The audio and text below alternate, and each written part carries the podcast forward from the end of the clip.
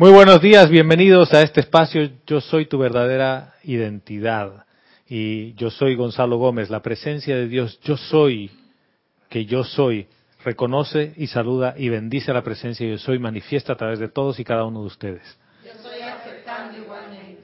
Eh, Hoy es 24 de septiembre, tenemos Serapis Movie, después de esta clase, como a la una de la tarde, en la película La Cabaña, no te la pierdas.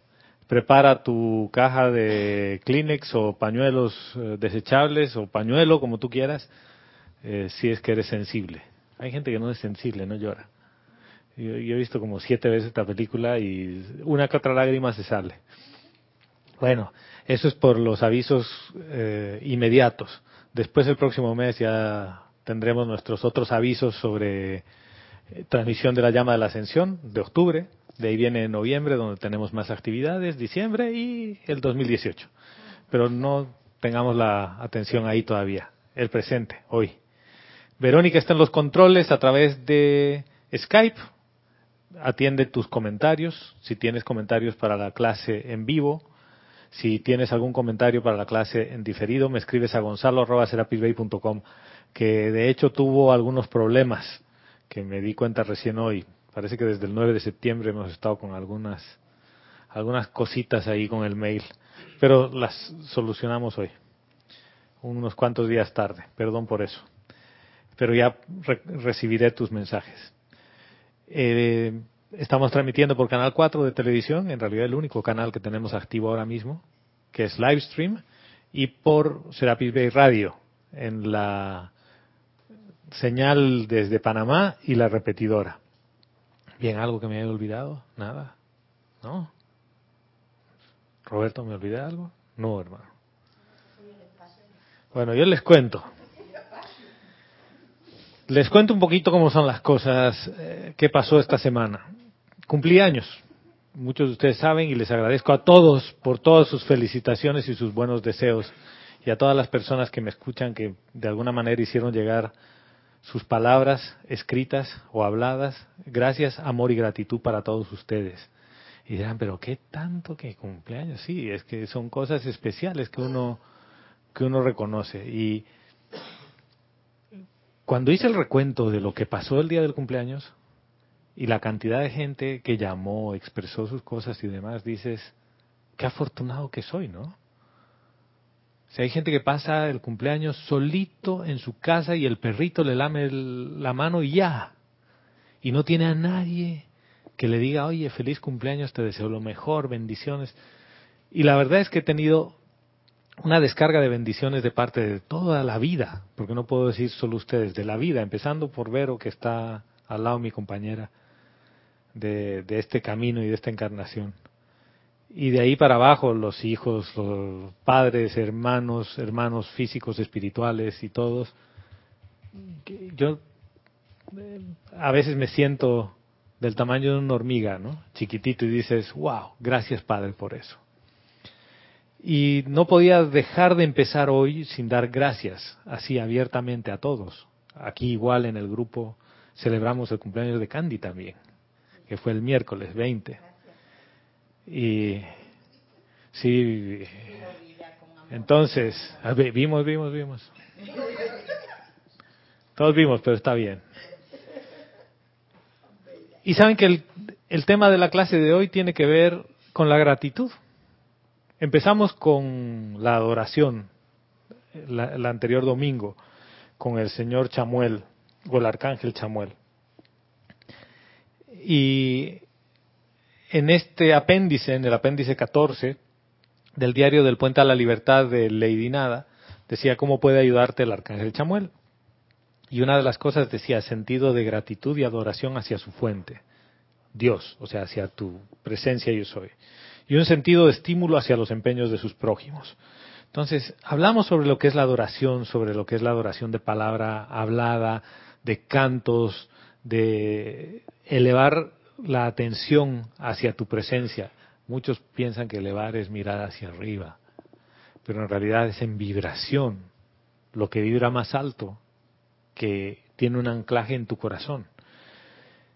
Y hablamos del, un poco del, de lo que hace y de la llama que maneja el señor eh, Chamuel. Pero yo quiero leerles un poquitito otra parte que dice cómo sirve la hueste angélica. Y de ahí vamos a llegar al tema de la gratitud y se van a dar cuenta que una cosa tiene que ver con la otra. Les voy a leer más o menos rápido, no voy a entrar en mucho detalle. Nos dice así, ya que la hueste angélica es tan desprendida, a menudo las personas a quienes sirve ni siquiera están conscientes de la presencia de su benefactor y no pueden explicar ni siquiera a sí mismos el despertar del deseo de hacer la voluntad de Dios. Y ahí voy a parar. ¿Qué es lo que hacen en el servicio el amado señor Chamuel o el arcángel Chamuel y la amada Caridad? Junto con sus ángeles, ya habíamos visto que atienden al pedido de tu corazón. Y como tú quieres hacer algo, amar a tu fuente, dicen, oye, vamos a ir alrededor para asegurarnos de que manifiesta lo que quiere manifestar, porque es un deseo sincero de que quiere manifestar a Dios.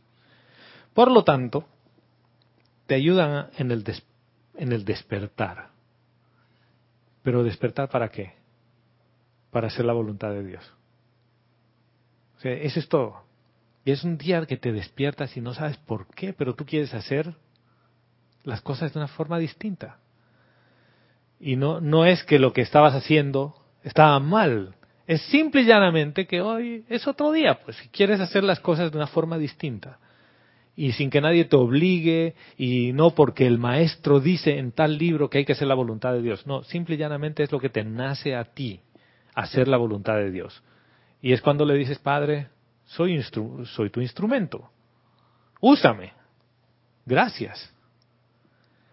¿Quién de ustedes no quisiera ser un instrumento de Dios?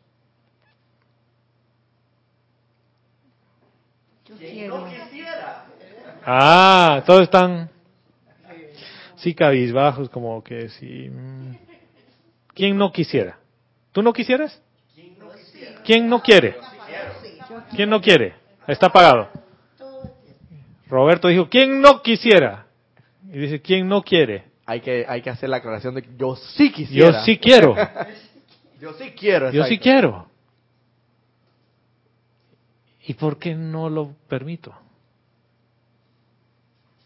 Por rebeldía. ¿Rebeldía contra qué?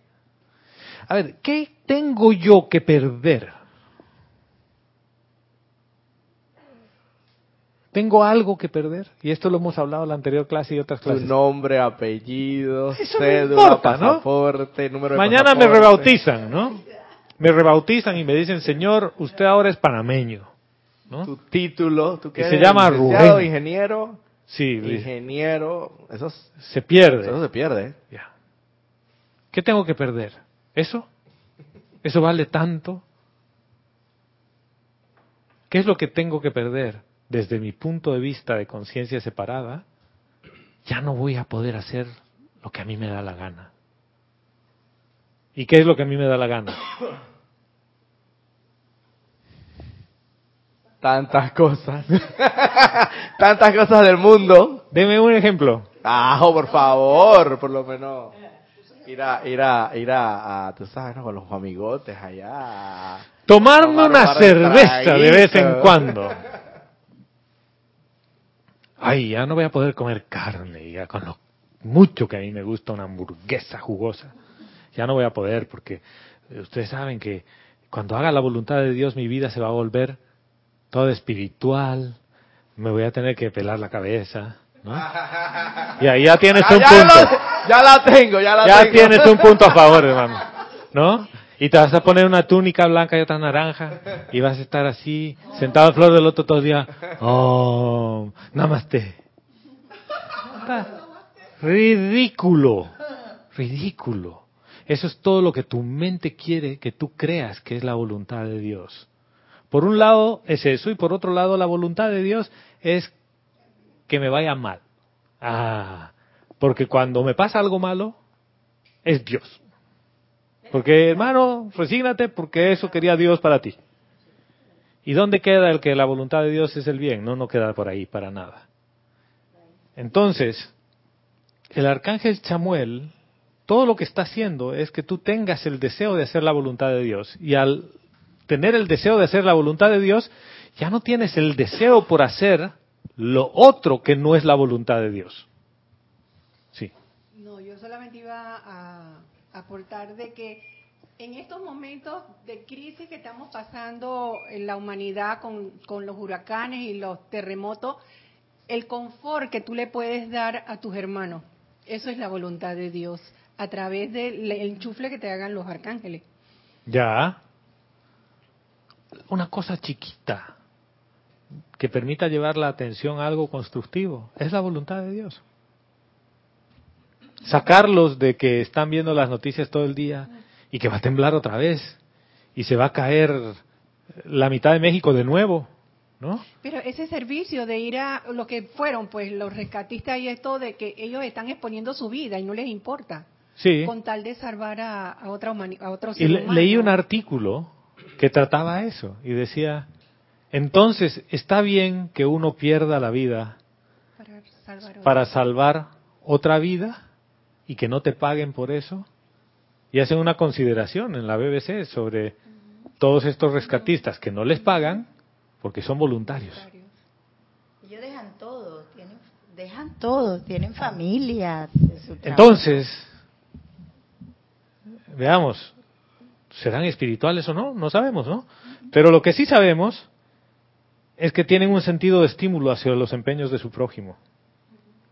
Ven a su prójimo en apuros y quieren ir a ayudarlo, a sacarlo de los apuros, a darle confort. O sea que estamos hablando que el arcángel Chamuel trabaja en unos ámbitos más allá de la gente que dice estar en un camino espiritual, trabaja con toda la humanidad. Y hacer eso es parte de la voluntad de Dios, aunque parezca que no lo es. Sí, Sí. sí, hermano. Eh, es mi consideración muy personal. Lo veo de esta manera. El arcángel Chamuel, Chamuel. Chamuel, eh, actúa en todo aquel que tiene el deseo sincero de hacer la voluntad de Dios, ¿cierto? Pero, no, mira, no es que actúe en todo aquel que tiene el deseo sincero. En realidad, Él es el que, A con los ángeles que le sirven, no son con los ángeles que le sirven, estimulan ese deseo en ti. Ah, estimulan. Entonces, quizás tú no tienes el deseo, ni sincero ni nada, pero tu corazón, en la esencia, tú quieres despertar, tú quieres saber quién eres y quieres servir. Y el arcángel, a través de la radiación de sus ángeles, hacen que ese deseo se manifieste en ti. O sea que a veces el deseo puede ser incipiente, puede ser muy básico, pero como tú estás con tus tendencias humanas, ni siquiera lo ves. Lo que hace es que lo amplifica. Por eso dice, hay gente que ni siquiera está consciente de la presencia de su benefactor, o sea, del arcángel. Y de repente un día dices, yo quiero hacer las cosas bien. ¿Por qué? Quiero hacer bien. Y no es que estabas haciendo las cosas mal. Es simple y llanamente que las quieres hacer de una forma distinta. Eh, Salomé. ¿está, ¿está claro el punto? Sí, sí, sí, sí. Ya. Retomando la primera pregunta que tú hiciste. Está, que- está encendido el micrófono, ¿sí? está Ya. encendido. Creo que le puedes subir un poquito a la casa, mamita, que... A ver, a ver ahí. ¿Ahora? Ahí está mejor. ¿Ahora? Sí, ahí está mejor. Ya. Contestando la primera pregunta que hiciste, que, que, que perdíamos nosotros si hacíamos la voluntad de Dios, algo así. Sí. Creo que, que no perdemos nada. Por el contrario, cuando queremos manifestar la voluntad de Dios, ser, todo es más fácil, más agradable y somos felices. Pero cuando creemos que no es así y que y nos enfocamos en la personalidad y, y- y tenemos nuestras creaciones, eh, no somos ni felices, ni estamos en armonía, ni en paz. Entonces creo que renunciar a, a ese ser externo es lo máximo, estés consciente de ello o no. ¿Qué es lo que ¿Qué es lo decía que tú María estás- del Pilar? Que decía Porque si yo estar en re- rebeldía. Claro. Esa es la rebeldía, sufrir. Entonces un- uno No, está adicto al sufrimiento, pues. Es, es como absurdo. Entonces ahí voy a escuchar mi corazón. Y si mi corazón me dice, bueno, voy a ayudar a, estas, a estos hermanos que ni siquiera conozco, que tienen otra nacionalidad o lo que sea, pero yo voy a estar feliz porque estoy haciéndolo el deseo de Dios, que es lo perfecto, aunque muera físicamente.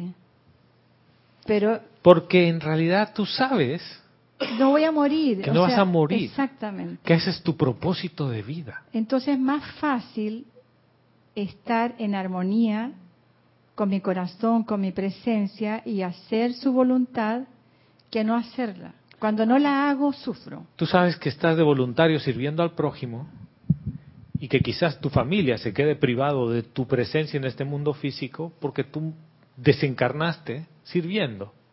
Así es. En otras palabras, diste el todo por el todo. El todo por el todo. Y además, mi familia, en es- entre comillas, porque esa familia que es mi sangre, en esta encarnación es mi familia. Pero en yo otras vivido- no sabemos. He vivido muchas encarnaciones y en otras encarnaciones a lo mejor no fueron nada y cuando vuelva a otra encarnación no van a hacer nada. Entonces son hermanos en mi camino y que no necesitan de mi presencia física para estar felices. Les puede gustar estar conmigo a lo mejor o no, pero pero no es el objetivo de la Ah, vida. tenemos nuestros apegos, ¿no? O sea, tú te imaginas. Sí, los tenemos, pero no es el objetivo eso. No, no es el objetivo, de acuerdo. De acuerdo. Ahora, ¿qué es lo que continúa diciéndonos? Dice, la hueste angélica no se ocupa del reconocimiento de su presencia y servicio, sino tan solo de obras propiamente dichas llevadas a cabo para despertar al alma a un deseo de expandir las fronteras del reino de Dios. ¿eh? Los ángeles y los arcángeles no quieren que les digas, ay, hay que hacerles un reconocimiento, oh, tan buenos. No, no, ellos no se ocupan que les reconozcas nada. Dice, de esta manera muchos individuos sinceros que reciben un llamado de hacer la voluntad de Dios están totalmente ajenos al estímulo de ese deseo por los ángeles de amor. Y fíjense, son ángeles de amor. O sea, en otras palabras, tú vas a querer hacer la voluntad de Dios por amor, no es por otra cosa. ¿Por qué te vas a meter de rescatista si no es porque amas algo más que tu vehículo físico? ¿Y por qué te vas a meter a ayudar a alguien cuando después sabes? Ahora, uno algunas veces se mete a ayudar a alguien porque quiere que lo ayuden, ¿no? Y, y dices, ya, ya, yo te, yo te ayudo, no hay ningún problema. Y después cuando estás en medio de ayudar, puta maldita la hora en que le dije que le voy a ayudar, estoy metido en todo este problema por bocón. Me pasó el otro día. Me pasó el otro día. Yo, sí, sí, yo te ayudo, claro, por supuesto. Cuando una cosa que me iba a tomar 10 minutos tomó una hora. Bocón. Aquí yo abro la boca. Eso quiere decir que en el fondo tú no querías ayudar.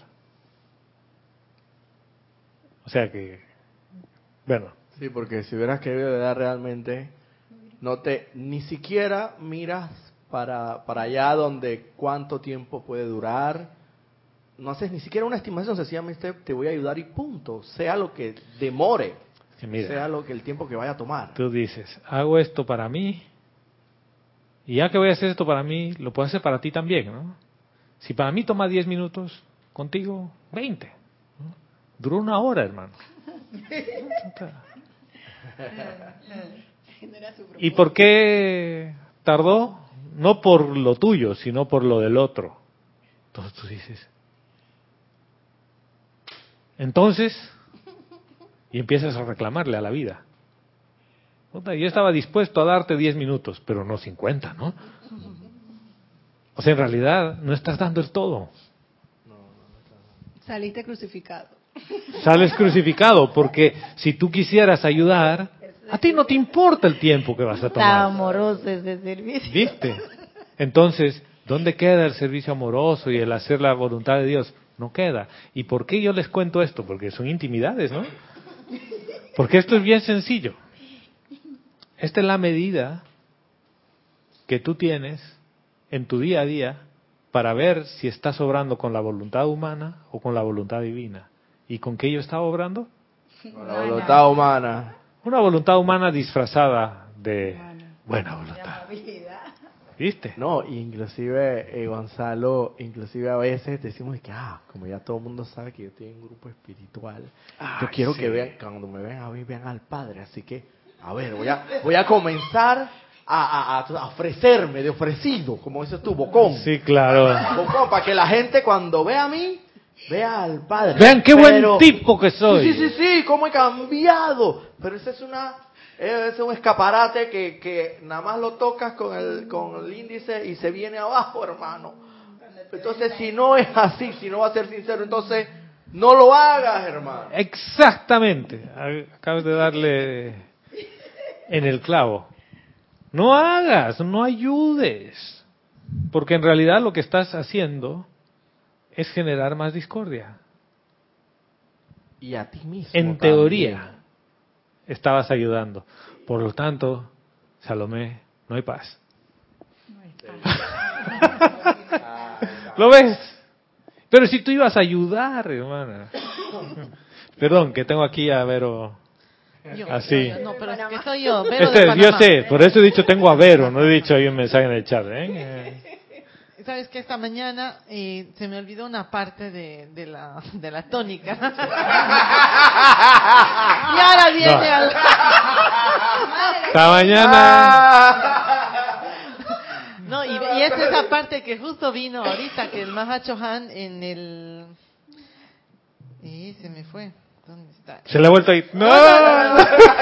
Que el Mahacho Han dice que cuando tú vas a ir a confortar a alguien, mira, mejor leo lo que dice. Dice, ahora, si como presencias confortadoras ustedes asumen un sentimiento negativo y siquiera mentalmente envuelven con sus brazos toda esa condición o persona, atraerán a sus propios cuerpos emocional, mental, etérico y físico exactamente la condición que el otro individuo tiene. Y entonces tendremos dos personas afligidas. Esto no quiere decir que no deberán ser compasivos, misericordiosos, comprensivos y tolerantes, pero sí quiere decir que deben ser como lo que afirmaba el amado Jesús, prudentes como serpientes y sencillos como palomas. Wow. O sea, porque no, no, el asunto es que cuando tú vayas a dar ese confort, no lo hagas desde tu cabeza, lo hagas desde tu verdadero ser. Es que justamente esta ayuda, cuando viene desde la cabeza, te produce sufrimiento. Por lo tanto, esto no puede haber venido de Dios. O sea, esto para mí es, es como que demasiado gráfico, ¿no? Sí, eso es lo que yo quería, o sea, coincide de pensamiento. Creo que cuando, cuando realmente es la presencia que quiere ayudar, a veces la ayuda es no ayudar a otra persona y no hacer nada. Pero si lo estás haciendo mentalmente, ah, yo, yo como soy estudiante de la luz, yo tengo que ayudar, yo quiero ser una presencia confortadora, pero es mental. Entonces quieres ayudar al otro y no lo estás ayudando, porque a lo mejor solamente tienes que dejarlo ser y que haga él, él su trabajo y no hacérselo tú. Que la forma de ayudar a otro es siendo tú, brillando tú. Porque al brillar tú le permites brillar al otro. Sí, porque si no lo estás sobreprotegiendo al compañero, a la persona que tú quieras ayudar, y que me pasó a mí, con mi experiencia de vida con, con mi hija mayor, yo quería ser la super mamá, entonces no quería que sufriera. Y cada situación que le pasaba, que era bien difícil para ella, yo estaba ahí, conteniéndola, ayudándola, y en realidad nunca la estaba ayudando, por el contrario, le estaba diciendo que ella era tan incapaz que no era capaz de resolver sus problemas sola, que yo Claro. tenía que ayudarla. Ahora, Y entonces eso no es misericordioso. vamos a unir lo que estás diciendo más lo que nos leyó Vero con esta parte del discurso. Dice, esto es igualmente verdad de individuos encarnados que viven actualmente en la Tierra. La humanidad en masa no es capaz de conocer el designio de Dios para sí o para otros. ¿Ya? Ha caído bajo el craso error de juzgar según las apariencias humanas. O sea que juicio, crítica y condenación en el primer veneno, juicio, juzgar según las apariencias humanas. ¿Por qué digo que estamos en este craso error? Primero, porque yo he asumido que la otra persona necesita ayuda sin habérmela pedido. ¿Ya? De bocón. Por lo tanto, no hay la conexión. ¿Por qué? Porque yo he juzgado según la apariencia humana. Este necesita ayuda. Mi ayuda porque yo puedo ayudarle. Has juzgado según las apariencias humanas al decir, mi hija, pobrecita, necesita de una mamá que la sobreproteja porque ella está expuesta, es una niña. Sin embargo, es una corriente de vida que viene mediante tu conducto para desenvolverse en la vida igual que tú. Y uno no, no espera porque es el hijo, ¿no? Es, soy el papá, la mamá. Yo vine antes. Yo le voy a enseñar. Y tú le quieres enseñar con la boca lo que debes enseñarle con el ejemplo. Entonces, y con este tema de ir a confortar, la gran pregunta viene aquí. ¿Yo puedo confortar juzgando las apariencias humanas? Jamás. Un contrasentido, ¿no? O sea, que en otras palabras, ¿cómo hago para confortar sin juzgar las apariencias humanas? Guardando silencio, a través del silencio. A través del silencio. O yo exijo que se me haga conocer. Página 7, ¿no? De instrucción de un maestro ascendido. Aplico la página 7. Pero, ¿por qué quiero aplicar la página 7 si es su problema? No es el mío. Porque todos somos uno. Pero, pero resulta que, a pesar de que su problema es mi prójimo, y yo estoy claro que aunque no Está- está- estás con Salomé, todos somos uno. Eh, Estoy claro que tengo que ser en un momento determinado llegar a ser una presencia Eh, confortadora. Pero lo estamos no sé- cerca, pero espérense, estamos cerca. Somos uno, es mi prójimo, mi prójimo, que se vuelve parte de yo, mi mío. ¿Ya? Pero espérense, eh, esta parte iba a ser rápida, pero ya veo que no. Dice, ha caído bajo el craso error de juzgar según las apariencias humanas y no es lo suficientemente paciente ni amorosa para reconocer el motivo detrás de las acciones que a veces son expresadas torpemente por un prójimo. Aquí hay dos cosas que nos está diciendo. No eres suficientemente paciente ni amorosa. O sea, en otras palabras, lo que te está diciendo, tú juzgas por las apariencias humanas porque te falta amor. ¿Ya? ¿Te falta amor? ¿Qué parte y qué tan difícil es reconocer que te falta amor? Pero no ese amor que tu personalidad quiere. Ay, todos denme besitos, trátenme bien. No, no, no, no, no. Amor del que tiene A mayúscula, amor que viene de tu ser, eso no viene de afuera. Este es un amor que tú lo tienes que sentir adentro. Y si no lo has sentido, quiere decir que estamos por gusto tratando de confortar a otro. Porque no tienes confort, hermano. Tú no puedes darle a otro lo que no tienes. Entonces, para poder confortar, es cierto, el silencio, el Mahachohan esta mañana, el Señor de Señores nos decía, calla de la boca hasta que tú sepas qué palabras precisas decirle para confortar. ¿No está diciéndonos lo mismo el arcángel Chamuel? Dice, paciencia, dice, no son suficientemente pacientes ni amorosos para reconocer el motivo detrás de las acciones, de las expresiones a veces torpemente expresadas por tu prójimo. O sea, es paciencia, cállate. Cuando tú comprendas el motivo, tú le vas a poder ayudar. Pero ¿desde dónde? Desde adentro. O sea que volvemos otra vez al anclaje, entre comillas, ¿no? Porque esto de que estoy anclado, no estoy anclado, siempre estás anclado. Solo que tu atención está volando. Vuelve tu atención hacia adentro. Desde, así- desde adentro, tú puedes ser el confort. Sí. Lo que pasa, Gonzalo, es que como estamos tan materializados eh, y pensamos que, que la ayuda que podemos dar al prójimo tiene que ser necesariamente física, Tengo que ir físicamente donde él y tengo que hablarle, tengo que consolarlo, tengo que decirle algo. Mira, pobrecito, cómo se, cómo está ahí esto eh, sufriendo. Y aquí vamos a ir a ese punto, hermano. Mira, los ángeles de amor conocen el motivo detrás de todos los empeños. Y doquiera que ese motivo es sincero, sin estar teñido por el deseo humano de ganancia y agradecimiento personal, ellos se paran desprendida y amorosamente en la hora de esas personas. Paro ahí. Doquiera que ese motivo sea sincero, sin estar teñido por el deseo humano de ganancia y engrandecimiento personal. Y ahí es donde viene lo que acabas de decir. ¿Lo ves? Sí, y principalmente que cuando ya esa otra persona, por una u otra razón, se alivia o hizo el trabajo o le ayudaste físicamente a cargar, lo que fuera, y consigue la victoria a consecuencia de ello, entonces ahí viene tu parte, ¿no? Ah, pero claro, recuerda que fui yo que el que te ayudé. Entonces, O- ¿qué, o- qué es lo que demás, tenía? O los demás, Claro. oye, te, te fijaste en fulanito de tal, logró terminar el proyecto, Fafa. Ah, pero es que tú tienes que acordarte que yo metí la mano grandemente ahí. ¿Qué es lo que yo quería? Reconocimiento. Personal.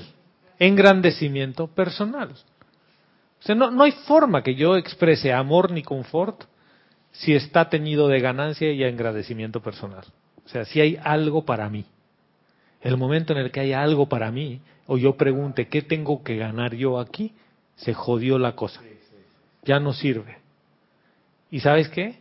Como consecuencia, no hay paz. No hay paz. Entonces uno se la pasa mentalmente diciendo, quiero sostener la paz. Porque dices, "Es- es- Quiero sostener la paz. Si la paz se sostiene sola. Es autosostenible. La paz está en tu corazón hace rato. Pero a ti no te da la gana de sostener tu atención en la paz. ¿Lo ves? Tu atención está en el engrandecimiento personal. Sí, María del Pilar. ¿Qué pasa cuando uno está haciendo algo de servicio y confort y viene otra persona y tú la paz, le rompes la paz a la otra persona? Te voy a explicar. En Eh, realidad le llevas la atención a otro lado. Yo tengo un trabajo en donde puedo muchas funciones y tengo dos jefas a la vez. Que resulta que estaba haciendo un documento para que esta persona fuera una comisión médica.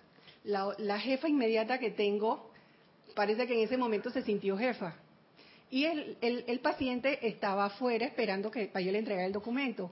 Yo estaba tan concentrada que ella viene y me cuestiona que qué estaba haciendo esa persona ahí. ¿Y por qué yo me estaba demorando? ¿Y qué es lo que yo estaba haciendo? Ahora falta ver qué es lo que ella estaba pensando. Mira, mi reacción fue tan que yo le dije, ¿a ti qué te importa? Machín, ya estás lista. ¿Estás lista? En el mundo externo eso es inaceptable. ¿A ti qué te importa? Parece- es que, es que eh, hay- esa, esa persona tiene mucho tiempo está sentada. Digo, si aquí hay personas que se demoran mucho más horas y tú ni siquiera te paras a preguntarle a esta persona. O sea, tuve un, un- pero todo con un tono de voz Se bajo. te salió el cobre. No, No, a mí no se me salió ni un cobre, la ubiqué. La ubiqué, porque tengo... no, si se le salía el cobre, venía con unos decoros de palabras Entonces- panameñas. Ella misma se sorprendió de mi reacción y se fue para su cubículo y no se movió más. Más, Entonces yo sí la fue un veía. estate quieto. Yo sí la veía y yo le dije a mi compañera, ¿ustedes oyeron lo que yo dije? Y que no, que tú que le dijiste, yo no sé, yo la vi que ella se fue.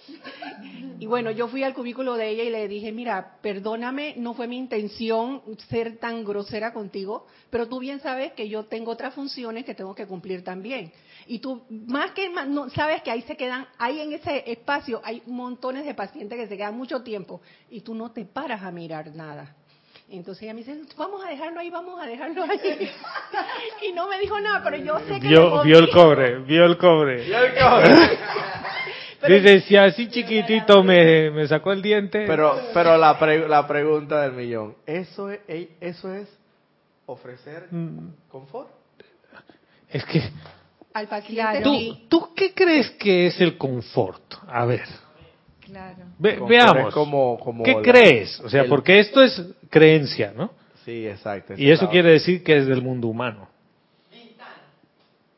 Al paciente yo sí le está dando confort. Para, para mí, confort es cuando de una manera, ya sea espiritual o física, tú logras que la otra persona experimente paz, Ya. Experimente armonía, paz. Mira, yo le doy un cigarro de marihuana. Y...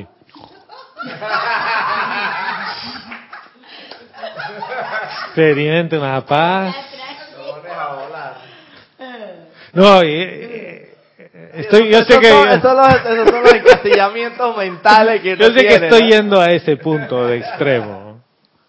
¿Ya? A veces uno cree que el confort tiene que ver con unas formas predeterminadas de que todo es tranquilito y de que no hay un alto a la energía. Y a veces ese alto a la energía es como una persona que está histérica y alguien le pone un sopapo, un manotazo en la cara y entra en sí y se tranquiliza. ¿Eso es confort o no? Yo, yo tomé un curso de, de, su- de salvavidas Sí. eh, eso fue en Brasil. Y entonces eh, dice que una, me enseñaron que una de las maneras de salvar, você- você de fala salvar a- portugués? Eu falo mesmo. Oh, fala mesmo! Una de las maneras de salvar a un ahogado, porque cuando la persona está ahogándose, no va a estar tranquila, va a estar manoteando, alterada. va a estar desesperada. Dice que en un momento determinado, una de las de las primeras formas es agarrándola por el cuello por atrás cuando cuando cuando descuidadamente y lo agarra por- pero si a- aún así la persona no no esto logra esto aquietarse, tienes que darle una trompada. Si no te ahogas Tienes- tú con el Exacto, otro. los dos Es lo que nos para- está para diciendo el Mahachohan. inconsciente y en esa inconsciencia poder manipularlo y llevarlo a la orilla Para darle confort. para ella, para Ahora, la vida, el Más, confort. más- más gráfico, difícil, ¿no? Sí, Salomé. Que yo creo que María del Pilar sí le estaba dando confort al paciente. porque- Exactamente. porque Por el eso con- le digo. Sí, porque sería, ella estaba procurando el bien del paciente y en eso estaba enfocada y no le importó que su jefa le viniera a, a reclamar o a regañar lo que sea. Ella se enfrentó así, como él dice, con fuerza, con poder, ante esa autoridad que no era la autoridad divina. Entonces no se le salió ningún cobre. Entonces no se le salió ningún cobre. Puso hizo, el lo, orden. hizo lo que un estudiante de la Puso luz- orden. eh, puso orden, exactamente. Primer rayo, ¿no? Eso es Pero fantástico. motivada por qué? Por la luz, por, Por el por amor. el amor. Por el amor. Por el ¿Producto de amor. qué? De que ella vio algo. ¿No, no ven en una Sí. acción así tan, tan mundana que se puso en movimiento su llama triple con los tres penachitos? Por eso es que después, cuando volvió en sí María del Pilar, le pregunta a la amiga, ¿tú escuchaste lo que le dije a la jefa? Por eso, Claro. porque nos da miedo actuar así todo el tiempo. ¿Tú te imaginas todo el tiempo actuar así? Solo considéralo. ¿Qué pasaría? Es que ese era mi temperamento y ese es el que yo supuestamente estoy tratando de... De apaciguar. Es que ese es el tema. O sea, que cuando yo veo injusticia, por ahí me voy. Sí, pero ese es un tema de la rebelión ante la injusticia, que a veces uno puede ver una injusticia y rebelarse, no actuar. Que ese, ese tema lo podemos dejar para una clase en sí misma, porque nos pasa a muchos. Y por ejemplo, yo veo que alguien no hace el alto en la, en la calle eh, y varias infracciones hasta que viene mi voz interior del lado, ¿no? Y doy giro en doble fila y me dice, ¿no era que a ti te molesta que den giro en doble fila? Y le digo, sí, pero aquí hay uno exclusivo y otro que puede ir recto y puede doblar. Claro, tú siempre ganas, Exactamente. ¿no? Entonces, eh, viene un punto en el que tú quieres que todos cumplan con su parte, pero a veces tú no. Y por eso digo, la, el tema de la injusticia, dejémoslo porque si aplicamos la justicia a todos, todos estamos jodidos. Todos. Uy, pi tiene que sonar ahí, ¿no? Todos estamos pi. ¿Por qué? Por justicia, todos estamos endeudados hasta la zapatilla. Nos hemos gastado más plata de la que deberíamos. De lo que se trata esta escuela es que sabes que puedes aprender a invertir mejor para iluminar. Y la iluminación hace que toda esa sombra que, entre comillas, has generado, se ilumine. ¿No? Pero, perdón, ahí estamos bien. Sí, señora. Yo estaba pensando en tu pregunta, ¿qué es el confort? Ya. Y para mí el confort es acción y esa acción es el amor. no puede haber acción sin amor. El, el confort es amor. Y, y, fíjense que a veces uno amas algo más que lo otro. Muchas veces uno ama más su personalidad y busca el engrandecimiento personal, porque amas eso. Amas que la gente diga, oh Roberto, es que es lo máximo. Qué buen tipo que es, qué amoroso, ay, tan lindo que es Roberto. Y tú te sientes, ah, ¿por qué? Porque Roberto, Roberto, ¿no? Y el día que dicen, hermano, entregue su nombre aquí, por favor. Usted ya no se llama Roberto. Y entonces, desde mañana se llama Cristóbal. Entonces ya ese nombre a mí no me gusta. De nuevo a trabajar con Cristóbal para que. Entonces tú vas a todo lado. Claro, vas a todo lado y Cristóbal, ¿quién es Cristóbal? Nadie lo conoce. Otra vez construyes tu identidad que en realidad te olvidas, te olvidas. ¿Por qué? Porque amas eso. O sea, este es un tema de que tú amas a tu personalidad. O sea, la amas a tal punto que estás dispuesto a cambiar para que la gente te acepte. ¿Lo ven? ¿O ya los he perdido? No, pero Estás dispuesto a cambiar, exacto. Pero un cambio Descaparate. Falso, Descaparate. Ah, ahora estaba, está, la gente tiene el concepto de mí de que yo no colaboro. Ah, vamos a colaborar pues. Pero en esa colaboración resulta que esto por andar, te lo digo eso de cargar cosas, te lo digo porque mucho en mi trabajo se da para se da mucha oportunidad para cargar mercancía, cajetas porque somos incautamos mucha mercancía, pues. Entonces, sí, entonces en una de esas recuerdo, te lo, te lo digo porque es una vivencia propia, un conocimiento de causa. En una de esas por andar de soquete ayudando, de que el más colaborador y para que la gente vea que uno ayuda, un pantalón nuevecito se me manchó aquí de una grasa que tenía la, la carretilla que yo utilicé. Y esa grasa no, y el pantalón era casi blanco, era como un... casi, era casi blanco antes de la grasa. Hermano, esa grasa no, no iba a salir, pero es que ni con... Ni con cloro. Lo que le pusieras. Entonces ahí yo, ¿para qué me metí yo? Ah, entonces ahí está, pues, el colaborador. El, el, porque si de verdad tú lo hubieras hecho con amor, a ti no te importa ese pantalón. Este pantalón va para me lo me lo convierto, lo corto y me lo convierto en un pantalón corto. Que cuál es la cosa.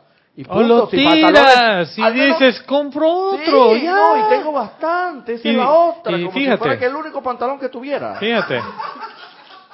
Y fíjate, fíjate que hay un pequeño detalle técnico en todo esto. Sí. Pero te digo, entonces María del Pilar di al micrófono, eso de que es chiste privado, ¿no? Chiste privado. Eh, no, ya no quiere hablar ella, ya no voy a decir sí, nada. O sea, si tú estás de verdad dispuesto a colaborar con amor, a ayudar al prójimo, ¿verdad? Con amor, a ti no te interesan las consecuencias ni las mides. Ni las mides. Es más, hasta, hasta haces eso, de eso una gracia, no una gracia, pero, pero te, ni te va ni te viene. El otro día estábamos con Vero una cena con unos amigos y decidimos hacer nosotros la cena.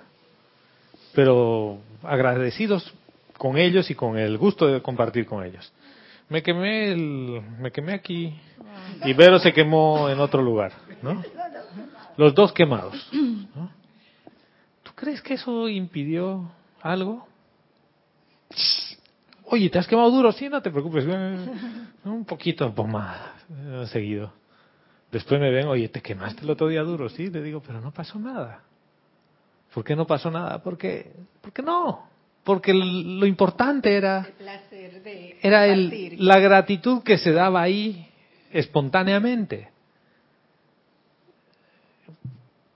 ¿Qué ocurre cuando tú no estás haciendo eso por amor?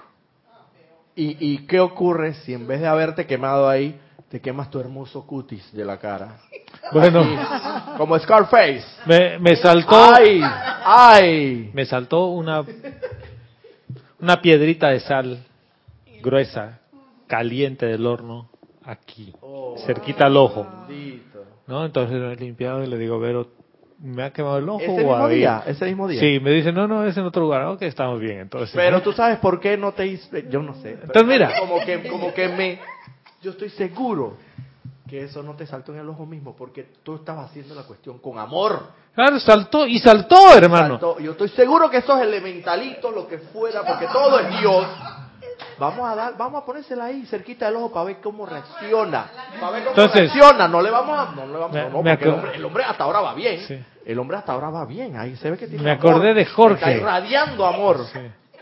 Pero vamos, vamos de todas maneras, vamos a ponerle aquí una. una A ver con qué le quitamos a la paz. Continúa con ese ahínco y esa, y esa gana. Ángeles de lo que estaban hablando.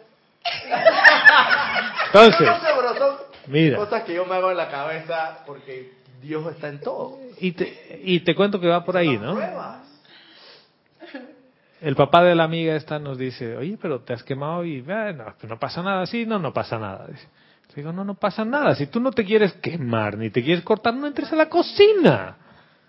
Si tú entras a la cocina con temor a cortarte o quemarte, no entres. Podría haber sido la otra cosa. Oh, me he quemado, ya no puedo cocinar. Ay, vengan, póngame una venda. ¿Por qué? Engrandecimiento personal. Y les cuento esto porque después me ardía, ¿no? Un par de días con un ardorcito ahí curioso. ¿Hay algún problema? No, ¿por qué? Porque lo estabas haciendo con agrado. Nadie te estaba obligando a hacer esto. Y por ahí viene el otro tema. En realidad yo estaba agradecido por poder hacer eso. Y eso lo ven los ángeles. Irradiación que tú emanas. Pero yo no lo estaba haciendo porque vean los, Claro, exacto, pero te lo digo porque yo sé que sí. Sí, Salomé. que hay una gran diferencia entre lo que hizo Roberto al ayudar para cooperar y que vean de que él es cooperador y todo eso, porque en el fondo él no se acepta como es. Por entonces, no hay ninguna persona que sea tan valiosa en este universo para que tú dejes de ser tú mismo y tratar de agradar a los demás para que lo acepten. Entonces él lo estaba haciendo desde la parte humana y de la de no aceptarse él verdaderamente. Y Ahora, se dañó el pantalón. ¿Quién, Y quién se la mente, acepta? su mente Claro. es, la- es mental. En el, en el caso tuyo, tú lo estabas haciendo desde el corazón. No tenías que probarle nada a nadie y por amor, porque a ti te, se te daba la gana, querías atender a esas personas con Vero. Entonces te pasó lo que pasó, ya, no hay problema. La reacción es diferente porque tú no estabas demostrándole nada a nadie. Entonces cuando uno está en el modo que está Roberto, se recrimina, ¿a quién me mandó a hacer esto? ¿Por qué esto? Porque no era de su corazón, era mentira. Y Yo es- al día siguiente de, de eso, Eso, entonces- al día siguiente de eso, me pasó el tema de ayudar desde el lado humano. Y vi, vi las dos caras de la moneda, si quieres verlo así. Entonces, ahora, ¿para qué yo les cuento todo este tema? Cuando tú estás agradecido por la oportunidad que tienes de hacer algo, todo funciona bien, aunque te manches el pantalón. Pero cuando tú buscas y encima de todo, nadie me que te agradeció nada. Claro, no te van a agradecer. Eh, nadie me dijo Y mira, ni las gracias. Y mira, hay, hay un, un tema Oye, Ni ahí. siquiera tuvieron la amabilidad de decir, oye, ese pantalón, yo, dámelo acá que yo te lo voy a lavar para ver. Para ver si le quito esa mancha. Nada. Además, una chica bien simpática que le diga, ay, mi amor, ven, yo te lavo los pantalones.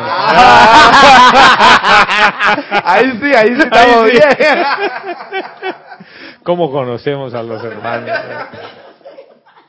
Miren, el punto lo quiero llevar a otro lado.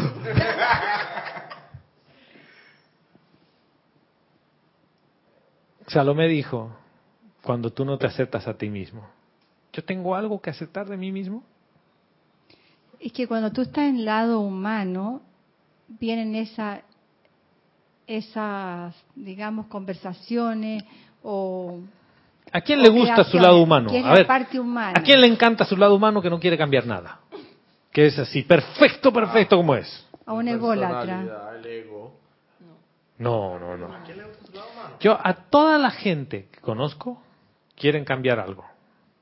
Todas las personas que están enamorados de su ser externo quieren cambiarle algo. ¿Cómo así? Miren. Mira, irónicamente, Gonzalo, tú me vas a disculpar, pero yo, co- yo he conocido mujeres, No te disculpo, hermano, pero no importa.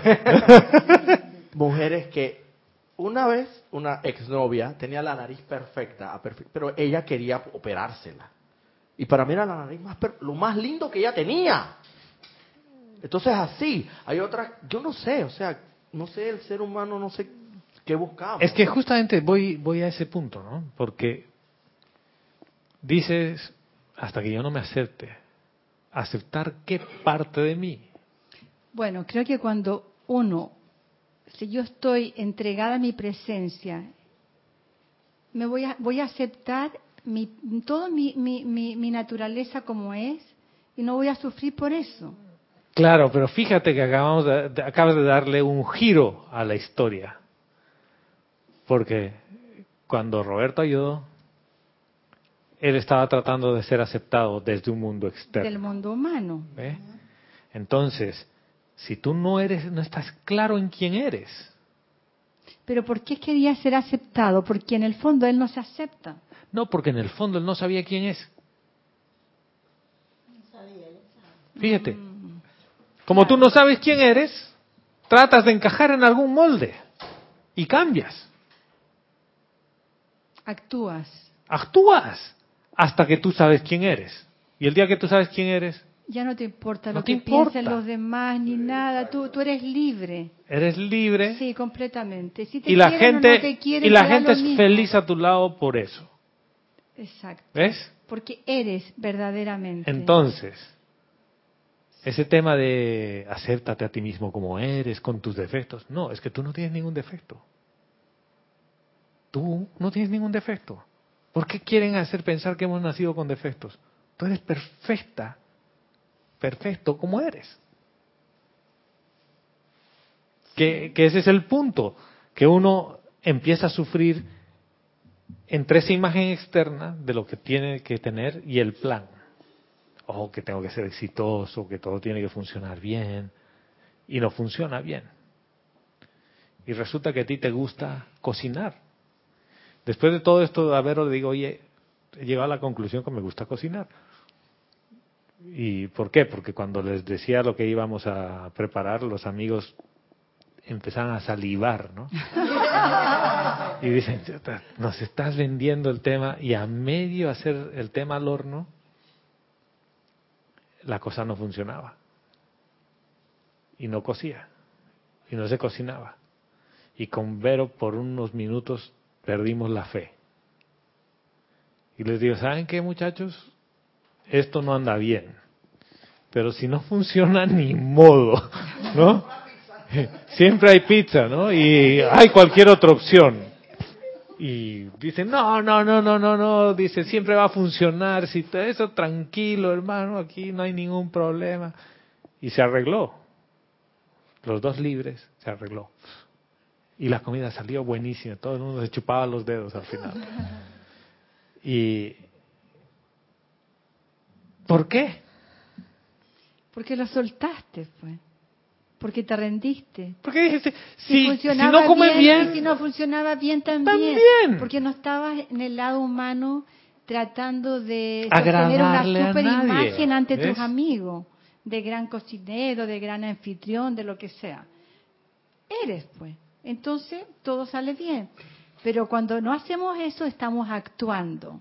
Y cuando actuamos, siempre nos equivocamos. Todas las veces que actúes, se te va a perder alguna línea. Así es, me voy a equivocar. Y sabes que el perder la línea quiere decir que estás sufriendo y no tienes paz. Cierto. Y te estás fijando en el reloj y ese tipo de cosas. O sea, eh, a mí este tipo de cosas yo las comparto con ustedes así abiertamente. Por eso. Después con Vero Gracias. estábamos, chuta, ¿tú te has dado cuenta cómo va a salir todo? El con Vero así. Media hora antes ese era el caos, ¿no? No iba a salir nada. Media hora después, la gloria. ¡Wow! Los dos ahí, esto está bien bueno.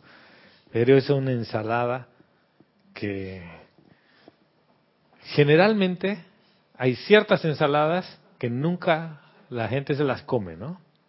No quedó, pero parecía la fuente que la habrían limpiado, que estaría lavada, ¿no? Le pasaban el pancito así, los dos. Yo no sé qué ha pasado, ¿no? Pero ¿qué es lo que pasaba? ¿Cuál fue el origen de hacer esta reunión? Gratitud. Y son cosas curiosas, ¿no? Porque tú les dices, miren, los queremos invitar, gracias por su amistad, no sé qué, no sé cuánto. Son los papás de unos niños que están en el mismo salón que nuestro hijo, o en el mismo curso que nuestro hijo. Y llegan con regalos. No, que les hemos traído un regalo para la casa, que no sé qué tú.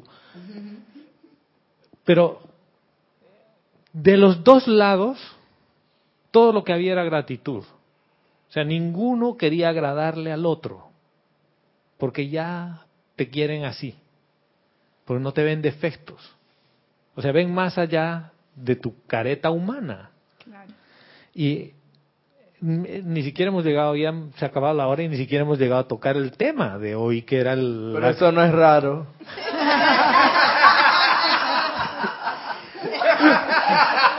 tema puede pasar dos semanas. tres. ¿Por qué será, no, Roberto? ¿Por qué pasará eso?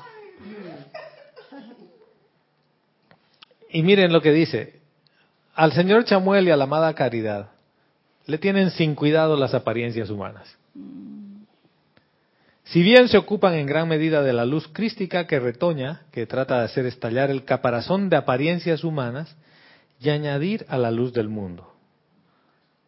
Dice, todo santo, gran patriota, estudioso, humanitario, arquitecto, científico, misionario y maestro espiritual, ha sido y es sostenido por el rayo rosa de amor del señor Chamuel.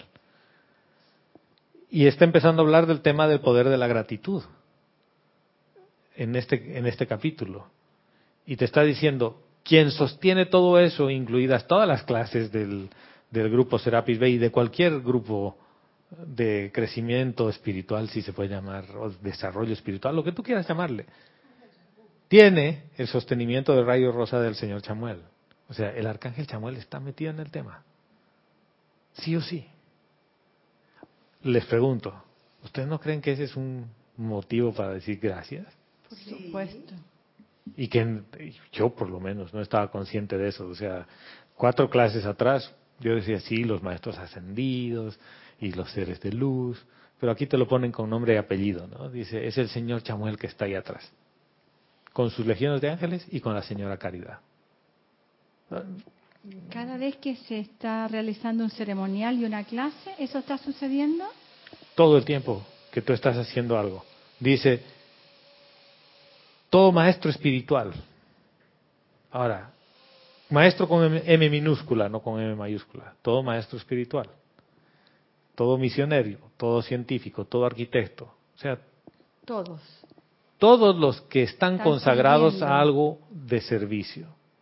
O sea, que tú estás oficiando aquí un ceremonial y el arcángel Chamuel o los ángeles del arcángel Chamuel están ahí.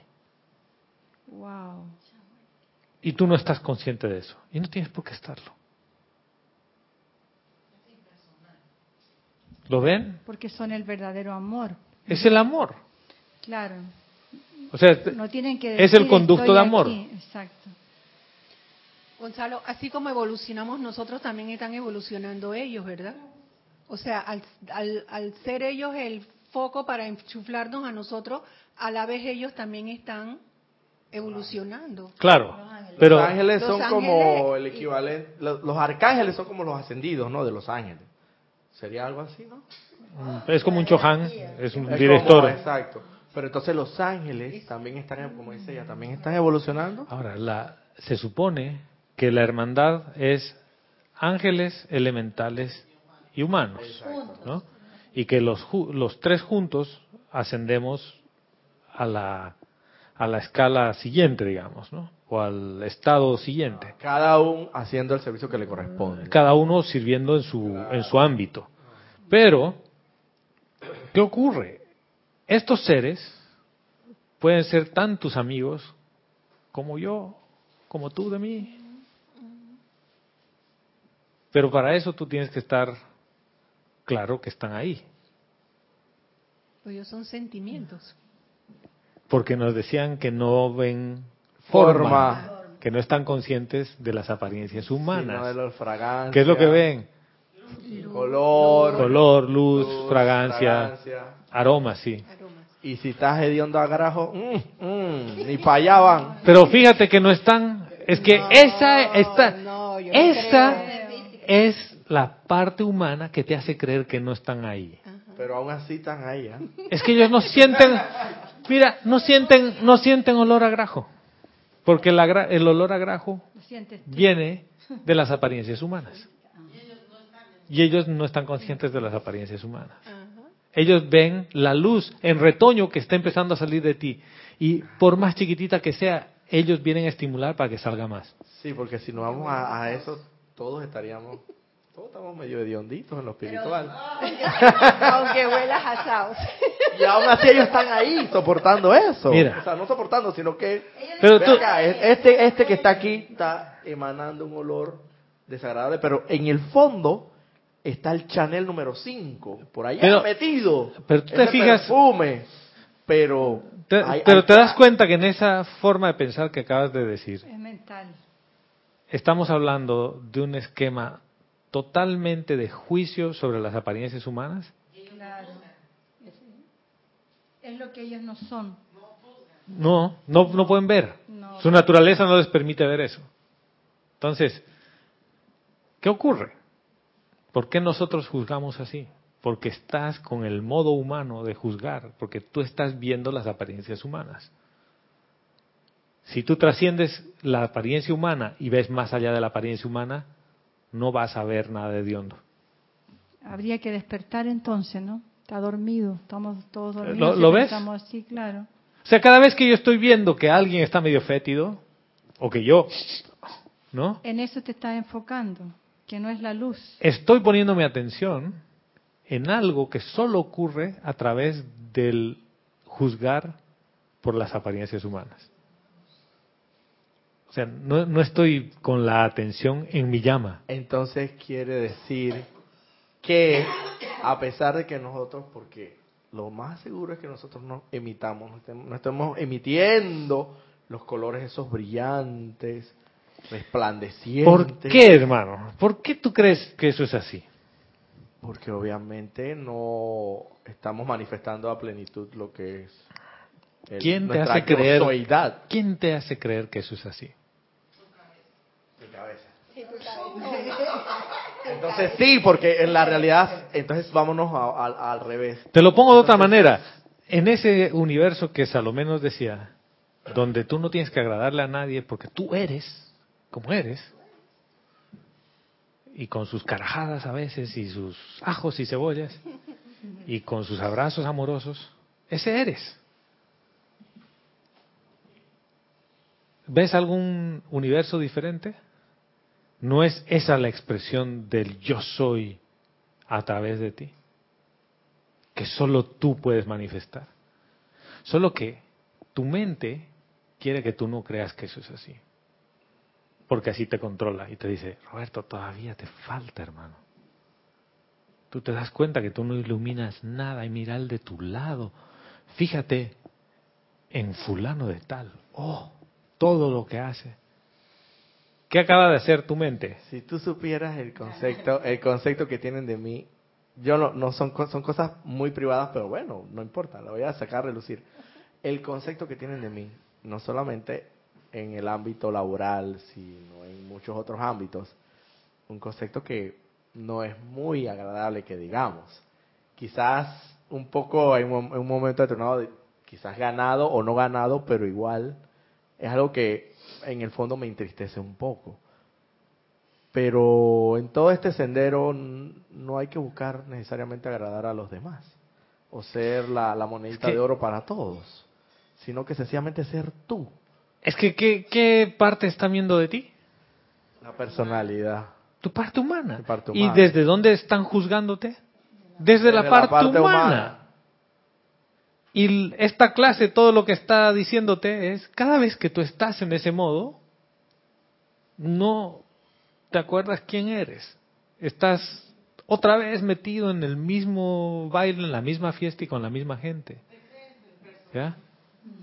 Y Entonces quizás si no fuera así no me importara eso, sencillamente. simple y llanamente, te entristece a quién? A tu ser externo. Porque tu ser externo dice, puta, me están juzgando, me están diciendo. Y se vuelve el yo mi mío. Y estás metido en la salsa del yo mi mío, tratando de ser espiritual. ¿Lo ves? En realidad tu esencia es luz.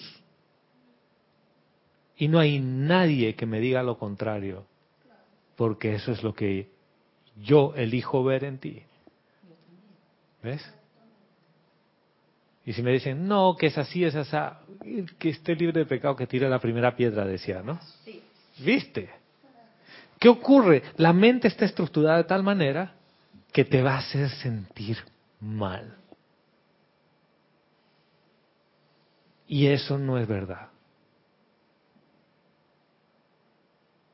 El arcángel Chamuel y los ángeles ven la esencia en ti, la luz. Ellos no ven toda esa parte que estamos acostumbrados a ver. Oye, que ese, mire, ese es un juega vivo. Usted se saca ventajas. Curiosamente, con este grupo de amigos que les decía, que no tiene nada que ver con la enseñanza, ¿ya? Uno de ellos tiene tiene un negocio que administra fortunas. O sea que anda con un tipo de gente que una vez nos invitó a su casa a un almuerzo, hicieron una paella. Paella para carnívoros y para vegetarianos, ¿no? Excelente la comida a todo dar. Y varios de los que invitó estaban entre clientes y amigos, pero amigos de negocios. La conversación entre ellos era el yate que compró uno en Italia, que lo había llevado a Miami y que tenía que traerlo y pasarlo por el canal y no sabía si dejarlo en el lado del Atlántico o en el lado del Pacífico. Y el otro le dice, no, que a mí me gusta más el yate inglés porque ahí le ponen otras cosas. Y, y que el fin de semana voy en mi avión a Miami a hacer unas compras. Y, y estaba yo. Puta, ¿Qué aporto yo? Yo, Vero quiere su, Vero quiere su yate. Claro. Y, y yo les digo, miren, yo elegí nacer en La Paz, Bolivia, a 3.600 metros de altura, porque no tenía nada que ver con yates, les digo, ¿no? Guau, guau, guau, guau. salida al mar, ¿no? Sí, le digo, mira, tenemos un lago nada más ahí cerquita. Pero, ¿qué ocurre? Ninguno de ellos estaba tratando de agradarle a nadie. Y muchos de ellos dicen, ah, pero tal, fulano de tal, es así, es así. Pero estos amigos, algo que a- por lo menos a nosotros nos agrada, nunca están criticándole a nadie nada. Y si tú, a- a- sobre todo a la, a la señora le dices, oye, mira qué linda esa pulsera que tienes, ya está. La próxima vez que te vea, te regalo una pulsera igual. O sea, son cosas así, de desprendimiento, ¿no? O te dice, te la regalo. Entonces uno es como que, mejor no le digo nada porque... O sea, es gente desprendida. Pero ¿qué ocurre? No estamos tratando de ver la parte humana, ninguno. Yo nunca pensé que eso yo podía encontrar fuera de la enseñanza, fíjate. Y a veces es al revés. A veces, dentro del grupo de la enseñanza, encuentras gente que lo que se está fijando es en tu parte humana. Y tú dirás, pero ¿por qué? ¿Cómo puede ser que hacia adentro de un grupo espiritual yo encuentre gente que se está fijando en mi parte humana y fuera del grupo de la enseñanza encuentro otra gente? Porque la gente que viene a un grupo de crecimiento espiritual justamente necesita trascender su parte humana.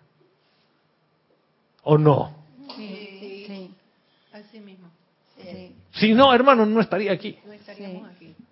Estaríamos irradiando afuera. ¿Lo ves? No, no viniéramos a un grupo. No.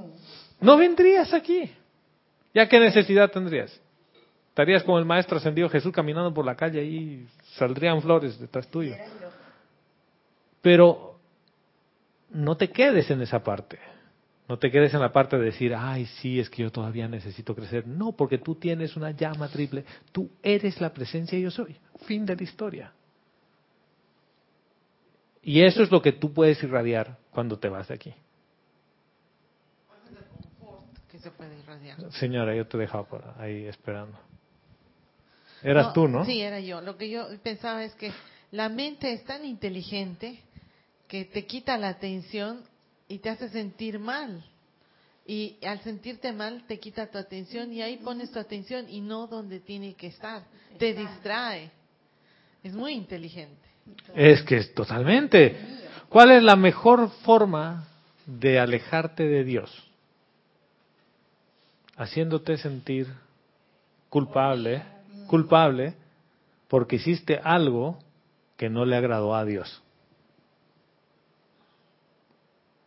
Cualquier similitud con la religión es inventada.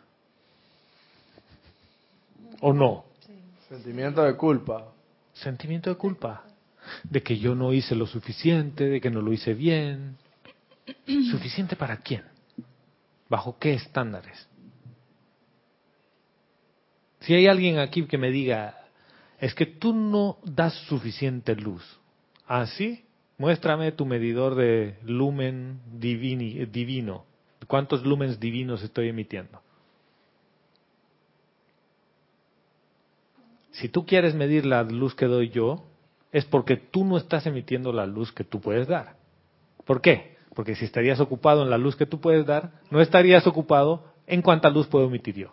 Así es.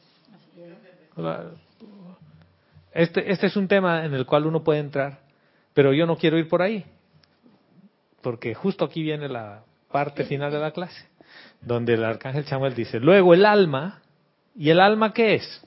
¿Qué es el alma? Yo siento que son los pensamientos y sentimientos que tenemos. El alma Es tu espíritu. es mi esencia, es el espíritu. El espíritu. ¿Espíritu y alma es lo mismo? No. Sí. Oh, tururururururu. ¿qué es el Eso alma? lo dimos, eso lo dimos. ¿Qué es el alma? ¿Qué es el El alma? alma son todo lo que te tienes guardado físicamente, mentalmente de aquí. De Es tu la- acumulación de toda la parte manifestación. separada. Ujú. Es la parte que se cree separada. Es la conciencia que se cree separada. Por es eso, el alma. sí. Y La conciencia que se cree Sí, separada. mira, en, en el libro de los maestros ascendidos escriben el libro de la vida, está definida qué es el alma. Y si quieres después lo buscamos y entramos en ese detalle. Pero dice, luego el alma, al reconocer un poder mayor que sí misma, por eso el alma cree que es suficiente y que es todopoderosa. Ok. ¿Ya? Dice, al reconocer que hay un poder mayor que sí misma, comienza a expresar gratitud a su fuente, a Dios A Dios, a la presencia. al, a Dios. Presencia yo soy, ese es el nombre de Dios. Dice, expresa gratitud a sus mensajeros divinos y finalmente a su prójimo. O sea que, miren el camino para que no pase lo que nos pasa humanamente. Empieza por reconocer que hay un poder superior. O sea que tú reconoces desde tu conciencia externa que tú no eres Esa conciencia esa externa. conciencia externa, que tú eres algo más grande que eso. Entonces lo aceptas. Entonces, aceptas tu fuente. Fíjate que no estoy aceptando mi careta. No, no, estoy aceptando la, la, la presencia. Estoy Dios. aceptando mi esencia. Sí. ¿Ya? ¿Cómo se manifiesta esa aceptación? Gratitud a la fuente, gratitud a tu presencia yo soy. O sea, la presencia de Dios yo soy individual- individualizada en ti. Empieza por ahí, es gracias Padre. ¿Por qué? Porque soy. Y ya no te importa si te quieren ser tus amigos, si te critican o no te critican, no tiene ninguna relevancia. Es que esto todo es un, un tema interno primero, es contigo. Esto no es con el mundo, Así esto es contigo. Después, la gratitud viene a los mensajeros divinos, a los maestros ascendidos. Pero miren el orden, el orden no es loco. Primero es la gratitud a Dios en ti. A Dios. Gratitud a Dios, que se manifiesta en la presencia de yo soy individualizada en ti, tu fuente de vida, una. Ese es primer punto de gratitud. Ya que estás tan agradecido con la fuente, con la vida misma, te nace la gratitud a los maestros ascendidos, a los mensajeros de luz, arcángeles, ángeles y todo. Y ya que estás tan agradecido con la vida, agradeces a tu prójimo. Ya.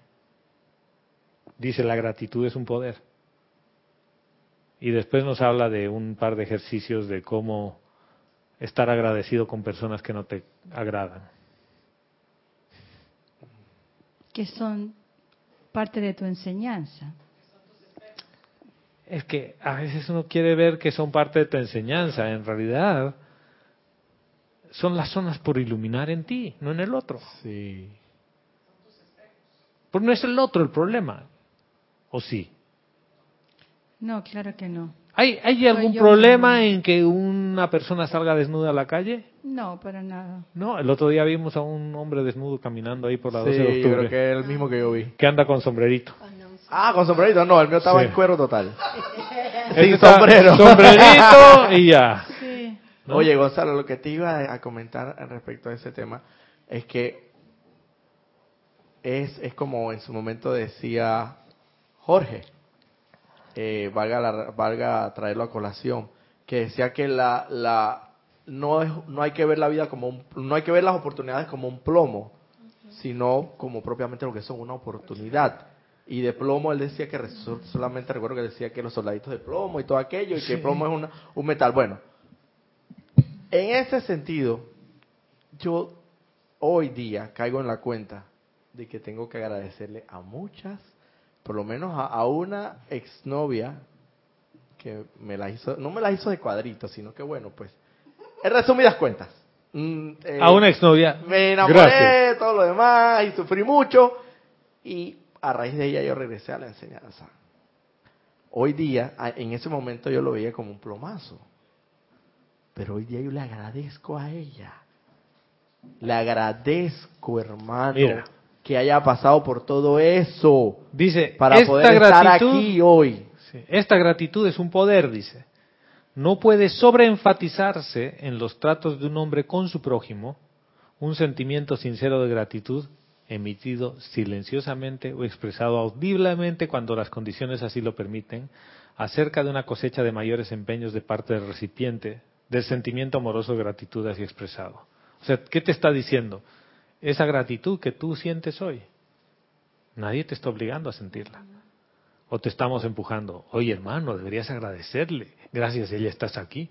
No, tú solito llega un punto en el que dices, "Puta, ¿qué habría sido del mundo de probabilidades si yo seguía con esa novia? Y cumpleaños y no me felicitó por, por WhatsApp, pero no importa, igual yo le agradezco. No, y entonces ella cumplía como dos semanas antes y yo, ay, felicidades. Hermano, mira. ¿sabes, no? Y ella dice, ay, verdad, que ya tú pronto estás cumpliendo. Y cero chat. Y ahora- no importa, igual le agradezco y la amo. Ahora te cuento. Pero la amo no de la forma terrenal como la amaba. Yo siento que la amo de otra forma. Por De otra esa forma. gratitud. Esa gratitud que conlleva necesariamente el amor. Es que es, otro, es ot- otra fuente de amor, no es Pero la ya mente. no la veo con esos ojos de, ya tú sabes, ¿no? La veo de otra forma. De verdad. Y, y te- y aprovecho tu comentario para contar, comentarles algo. Hay gente que no me felicitó, pues, ¿no? Entre esa gente, gente que decía que me amaba mucho y que me agradecía mucho y que me lo dijo. A un punto en el que quizás uno puede decir quieren engrandecer mi ego. Porque cuando te lo dicen mucho, es como que, ¿este que quiere, no? Y es como que yo te amo, te amo, te amo, te amo. Y como yo hice algo que no les gustó, Ya no te aman. ya no me aman. O sea que ese no era un verdadero amor. Entonces, ni siquiera, o sea, el resentimiento es tan grande que no te puedo felicitar ni siquiera para tu cumpleaños. ¿eh? Entonces, en el fondo, uno puede llegar a cuestionar, ¿había amor? No, lo No. sé, no lo sé. ¿ya? Pero yo, a mí no me afecta. Pero sí pasó un fenómeno increíble. Gente que en la vida pensé que me iba a mandar un mensaje. Un compañero de colegio que apareció en el chat grupal, no sé qué, y se acordó y me dice, hermano, yo todavía recuerdo cuando estábamos en colegio toda tu voluntad por ayudar desinteresadamente. Yo, Puta, ¿y este tipo de dónde viene? Qué buena memoria, ¿no? Y yo de, y digo, ¿y yo? ¿Yo hacía eso? Entonces, ese tipo de cosas, el ego crece. ¡Oh, qué lindo! Y al mismo tiempo, se desinfla. Porque dice, yo no me acordaba. ¿Por qué? Porque eso no vino de él. No vino del mundo, de la conciencia externa. Ese deseo de ayudar en un momento dado, que esa, ese ser ha debido ne- necesitar, yo estaba ahí, no venía de la mente. Porque si no me acordaría. Y estaría en el, en el libro de, yo hice eso por él, por eso se acuerda. Yo ni me acordaba de él, hermano. ¿Lo ves? Pero es que lo hiciste desinteresadamente. Si lo hubieras hecho interesadamente, ah, no, Todavía claro. Yo todavía me acuerdo perfectamente de ese proyecto. Ese es el otro fuiste- punto. Tú fuiste una victoria en ese proyecto, pero por Ese- mí, yo todavía me acuerdo, porque por mí, y mira, ve, malagradecido, no me diste la parte que me tenías que dar realmente. Ese es el Nada, me diste un punto. 10% y quedamos que era 70% de las ganancias. Era, era 70-30. Todavía te das el lujo de, de después de tantos años reclamarlo. No, Roberto nos acaba de llevar hasta la mafia 70-30, ¿no? Sí. Vida.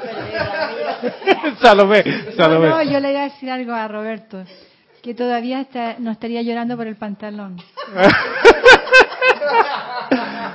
No, verdad, eso sí hay cosas que uno llora. Y claro que obviamente esa es parte del apego y el sufrimiento y todo lo demás. Y ahí por ahí nos vamos lejos. Yo tenía una camisa así toda querida, un día estábamos aquí en el Novi, íbamos a comprar algo, no, en el 99 estábamos, ¿no? Me acuerdo de mi camisa porque era querida, linda mi camisa. Estoy pasando por ahí que no había un lugar, me meto así y tenía una parte del, de los estantes con un filo expuesto, hermano. Y incluido el brazo, ¿no? Yo quería demandar a todos los tipos. eh, Porque además de la camisa me había rayado el brazo. Por ahí tengo la cicatriz. Pero bueno. Qué ridículo, ¿no? Pero eso fue antes o después de la enseñanza. En, en medio de la enseñanza. Es el momento en el que te olvidas quién eres y sale el, el león oculto que tienes. Porque no quiere decir, hermano, que ya porque estás aquí no pasa nada. Y ese es parte del problema. Que uno cree Estar aquí. que no, no, no, no es que estés paz y salvo. Es que uno cree que tú ya no tienes permiso a meter la pata porque estás en un grupo espiritual. Y es todo lo contrario. En realidad tú tienes todo el permiso del mundo a meter la pata. ¿Por qué? Porque estás aprendiendo. Estás aprendiendo. ¿Cuál es la cosa? Que no te sientas culpable, más bien te sientas agradecido por cada metida de pata. A ver, ¿cómo vas a aprender si no hay metidas de pata? Sí, si todo está color de rosa. uh. Dime. Esa sería la experiencia, ¿no? La Es la experiencia. meter un montón de veces la pata. Eso es todo. sufría, ya no sufro. Ahora meto la pata y aprendo. ¿Qué es experiencia? No era gracia, experiencia y sufrimiento. Oye, me han hecho un upgrade. Me han hecho ascenso de clase. Estaba en clase de sufrimiento y ahora estoy en clase de experiencia. Claro. O de gracia. O de gracia. ¿No te parece interesante? Por lo menos ya puedes alternar, porque antes estábamos en la última nada más. Claro, sales, vas a tu trabajo y todo el mundo te dice, hermano, eres una mierda. Perdón por lo de hermano, digo, por lo de mierda. ¿No? No te preocupes, dale. No, pero es así, hermano. Y a mí igual me lo dicen a veces. Me dicen, ay, qué desagradable. ¿Cómo vas a hacer ese comentario? ¿Qué comentario? ¿De qué? Es que dices que hemos sido ineficientes. Bueno, sí. es que hemos sido ineficientes. Bueno, no tú. Bueno, yo, ya. A que le quepa el guante, que se lo chante. ¿Cómo era ese dicho? ¿Qué ocurre? La gente va a estar ahí para hacerte la vida de cuadritos. ¿Para qué? No es para que tu ser externo sufra, es para que lleves tu atención a la presencia yo soy, que es quien eres. Y a través de esa experiencia aprender del amor. Y cuando no te quieren, y que alguien que supuestamente te, te debe querer porque es cercano a ti y de la familia y no te quieren, no te quieren. No te quiere, pues. No estará mostrándote aspectos de la vida que tú no quieres, que todavía no aceptas. Es, es como un episodio que tuvimos ayer con Vero, súper interesante. Miguel reclamó, mi hijo, dice, oye, no hemos ido a almorzar por cumpleaños de mi papá, los tres solos. Porque hemos estado en compañía de, de distintas personas, ¿no? Dice, oye, tenemos que ir a comer los tres solos. Le digo, hijito, bueno, terminas tu clase de alemán, sábado vamos a comer. Vero me dijo, ay, yo he visto un restaurante, no sé qué, ¿qué tal es? Le digo, es bueno. Le digo, es cariñoso, pero sí, bueno. Ella no escuchó la parte cariñosa. Entonces fuimos, fuimos, ¿no? Cariñoso el restaurante, ¿no? Vero llega, yo no tengo hambre. Bueno, no comas, pues, ¿no? O sea, ya. Y no comió. Vero. Y no comió. Como Miguel cuando dice que no quiere comer. Miguel comió feliz, hermano. Feliz. Yo comí. eh, salimos y después. ¿Qué pasó? Me parece un robo. Y le digo, sí. Le digo, ¿qué parte de cariñoso no se entendía, digamos, ¿no? Pero ¿qué pasa? Y yo sé, esto es intimidad y ella no es por exponer a Vero ni nada por el estilo, sino que, ¿para qué les cuento esto? ¿Tú crees que no hay este tipo de situaciones en el día a día donde... Claro. Y al final, ¿qué dices? Gracias. Los dos dijimos gracias.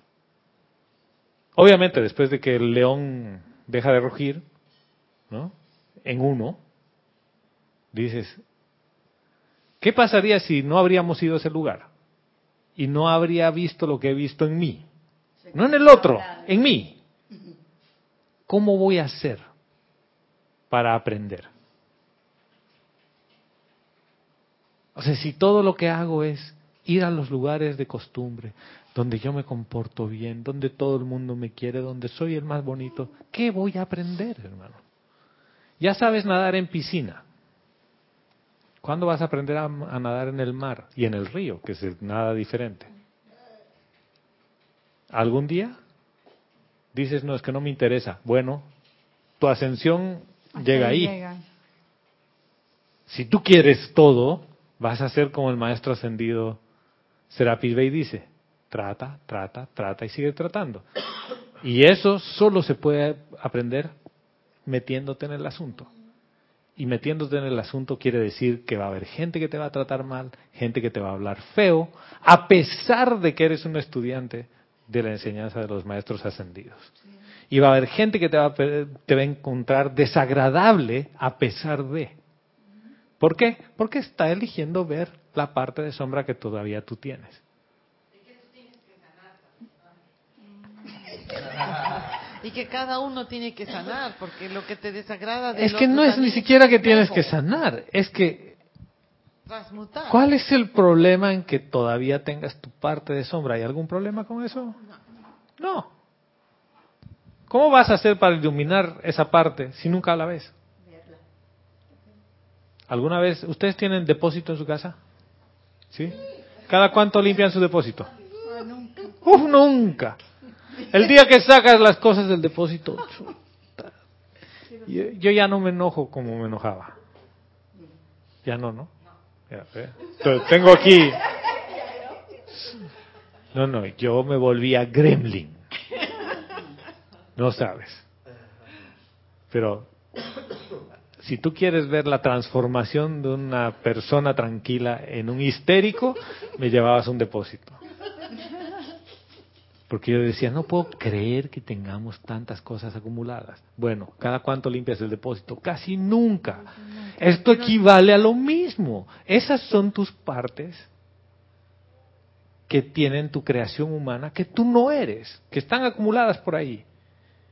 Y que a veces hay alguien que te las muestra.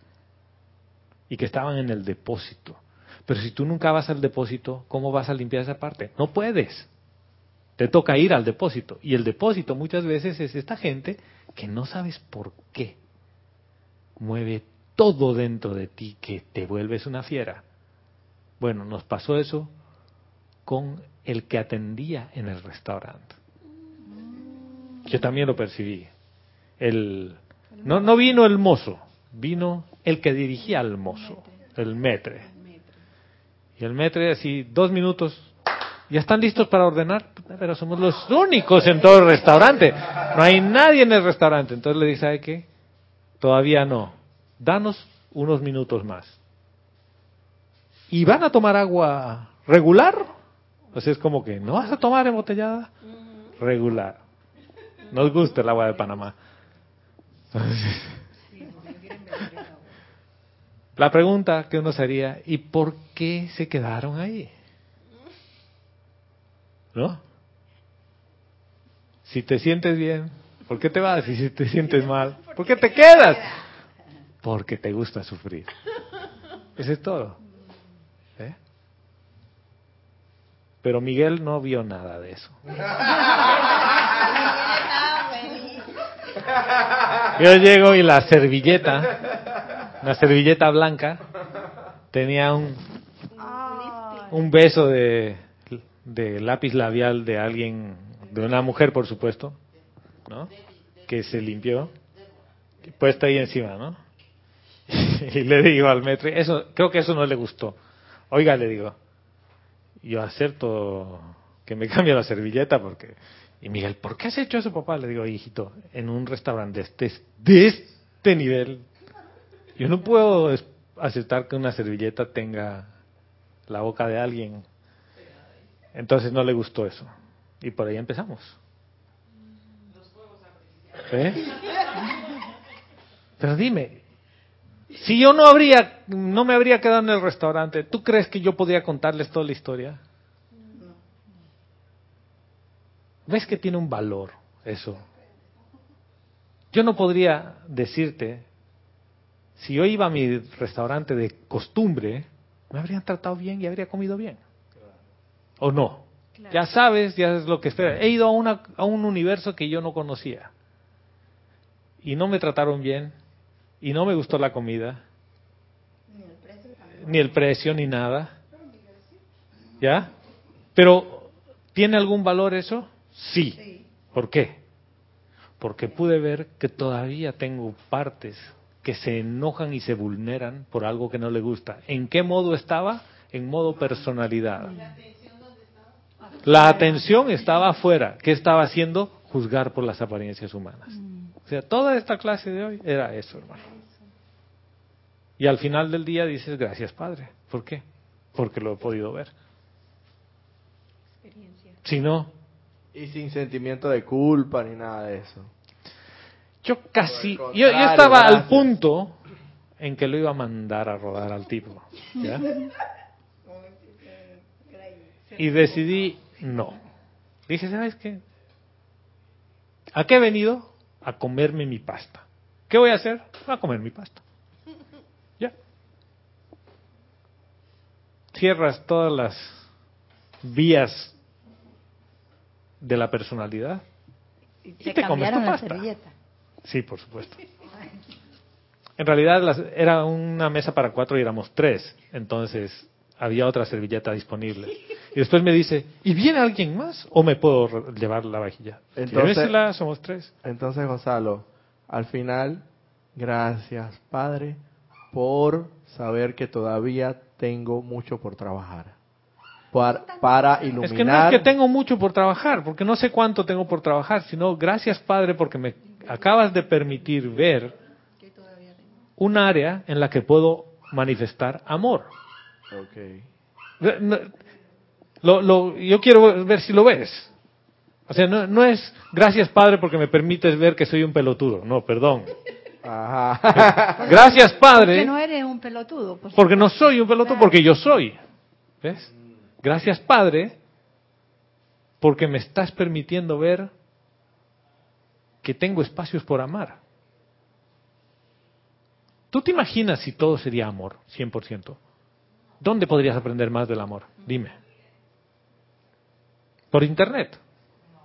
No. Si tú no tienes nada que perdonar, ¿cómo puedes aprender del, del amor? No hay forma. Para aprender a amar, te van a engañar. Sí o sí. Te van a defraudar. Sí o sí. Van a transgredir la ley contigo. Sí o sí. ¿Para qué? Para que aprendas a amar.